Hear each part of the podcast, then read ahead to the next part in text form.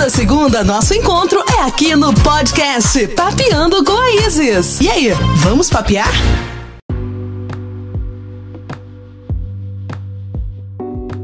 Fala galera, tudo bem com vocês? Está começando mais um Papeando com a Isis e é sempre um prazer estar aqui com vocês e fazer parte dessa rotina, seja no carro, seja durante a atividade diária, você que está aí no seu momento escutando o nosso Papeando.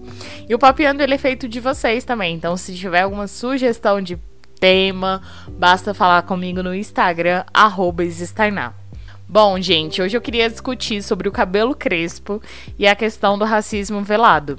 E eu trouxe duas situações. A primeira situação é da cantora brasiliense Laís Raquel. Ela que foi cotada pelas redes sociais por uma noiva.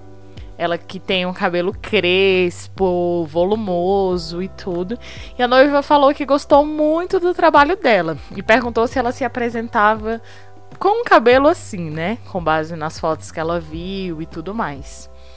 E aí ela falou sim. E a noiva falou: Você não poderia alisar o cabelo? Porque ficaria mais bonito nas fotos, né? E aí a Lais Raquel falou que não, que se ela quisesse outro modelo de pessoas, tem várias pessoas dentro do padrão estético. Mas se ela quisesse uma cantora com a voz dela, ela iria aceitar ela sim, né? Ela não modificaria para pegar o trabalho. E aí a gente percebe essa sutileza do racismo velado, né? E o cabelo crespo sendo visto como algo ruim, como algo que remete ao descuido. Durante muito tempo, exigiam-se nas vagas de emprego boa aparência. E até hoje, assim, isso não pode ser exigido, escrito ali, é, discriminado, mas velado a gente ainda percebe essas situações. Eu sempre eu com cabelo crespo e tudo, quando eu ia numa entrevista de emprego e tudo no processo seletivo, tentava deixar meu cabelo menos volumoso possível, chamando menos atenção possível, né? É, por mais que a gente tenha trabalhado a assistência, todo esse processo, muitas e muitas coisas eu já deixei de fazer no meu cabelo, como rastafari, tranças, coisas que eu queria fazer no meu cabelo e deixei de fazer é, por ter essa dependência de trabalho formal e tudo e saber como que é o mercado. Por mais que a gente esteja avançando, ainda falta muito. Então esse caso é pra gente refletir nas mazelas do racismo, nas mazelas do que é belo e do que não é, né? E dos padrões estéticos. Por mais que estamos avançando, e o pessoal, ele também é político.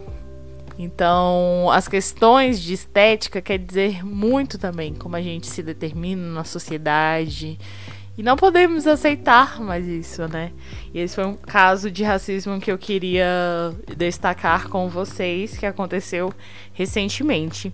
O outro caso de preconceito contra o cabelo que eu queria destacar com vocês foi o caso da Laurinha, uma criança que nesse momento de pandemia estava com saudade da amiguinha, pediu para a mãe para falar, ligar para a amiga, fazer uma chamada de vídeo.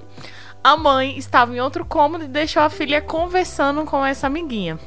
A menina estava com o cabelo crespo, batom e tudo. E aí a mãe falou: Laurinha, você com esse cabelo aí não fica princesa, esse cabelo pro alto. Vai arrumar, deixa ele baixinho, né? Então, quantas vezes a gente submete mesmo essas mazelas? E, e, esse racismo perverso, velado, que não é bonito, não é cabelo de princesa, o que é ou não é um cabelo de princesa, né? Porque também a gente vive esse padrão eurocêntrico. As próprias princesas da Disney, os próprios desenhos, formatos e tudo, é um modelo da qual não é representado, né? Da qual a pessoa negra não é se vista. Então, tanto nessas questões capilares, de mostrar que existe beleza na diversidade. Durante muito tempo eu alisei o meu cabelo. E eu só passei pela transição, assim, quando eu me descobri enquanto mulher negra, enquanto que o meu cabelo ele é muito mais que uma estética. Ele representa uma herança de um legado ancestral. Então, foi através desse processo de reconhecimento. E nem sempre todas as crianças, todas as pessoas às vezes vão ter esse processo de reconhecimento tardio, como foi o meu caso. E aí eu separei três sugestões de livros infantis que falam sobre a estética do cabelo afro para vocês indicarem, vocês que são mães, vocês que são professores utilizarem, é, orientadores, influenciadores, estarem passando esse conteúdo, né? Vamos empoderar as nossas crianças, que é através delas que vem a transformação. Porque afinal, nenhuma criança nasce preconceituosa. Se o preconceito ele é aprendido, ele pode ser desconstruído. E o primeiro livro que eu queria indicar para vocês é o Menina Bonita do Laço de Fita. Por falar, esse livro é o meu preferido da vida. É da Ana Maria Machado. E é um livro que fala sobre um coelho que se apaixona pela menininha preta, do cabelo crespo. Então mostra para a criança o processo de autoestima, trabalha a questão da imagem, né? Que não tem nada de errado com o cabelo dela. Então isso é muito legal, até para blindar contra esse processo, assim, ah, acontecer na escola, uma criança que aprendeu com os pais a ser racista e vai reproduzir, né? Porque a criança ela é livre de preconceito e são a sociedade, as referências que vai moldando o seu comportamento. Outro livro que eu quero indicar para vocês é O Cabelo Bom é o quê? Do autor Rodrigo Goix que fala sobre cabelo cacheado e crespo e brinca com essa ideia, né? O que é um cabelo bom? Para mim, cabelo bom é um cabelo que tá com vitaminas, hidratado, independente se ele for liso, cacheado, crespo, né? E, e esse cabelo ruim, o que, é um cabelo ruim? Né? Ruim, o cabelo nunca fez nada de mal para ninguém, né? Eu até costumo brincar assim. Então eu super indico esse livro. O último livro para vocês também que são educadores, trabalham com crianças ou pais, é O Cabelo de Lelê, o livro de Valéria Belém, retrata as indagações de uma menina acerca dos seus cachinhos. Né?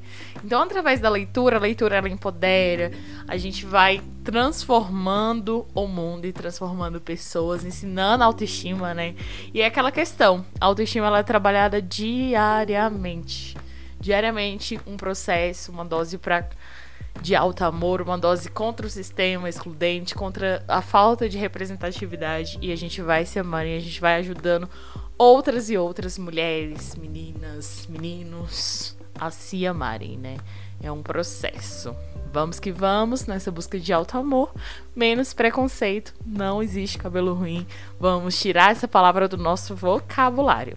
E bora, bora, ótima semana e até mais.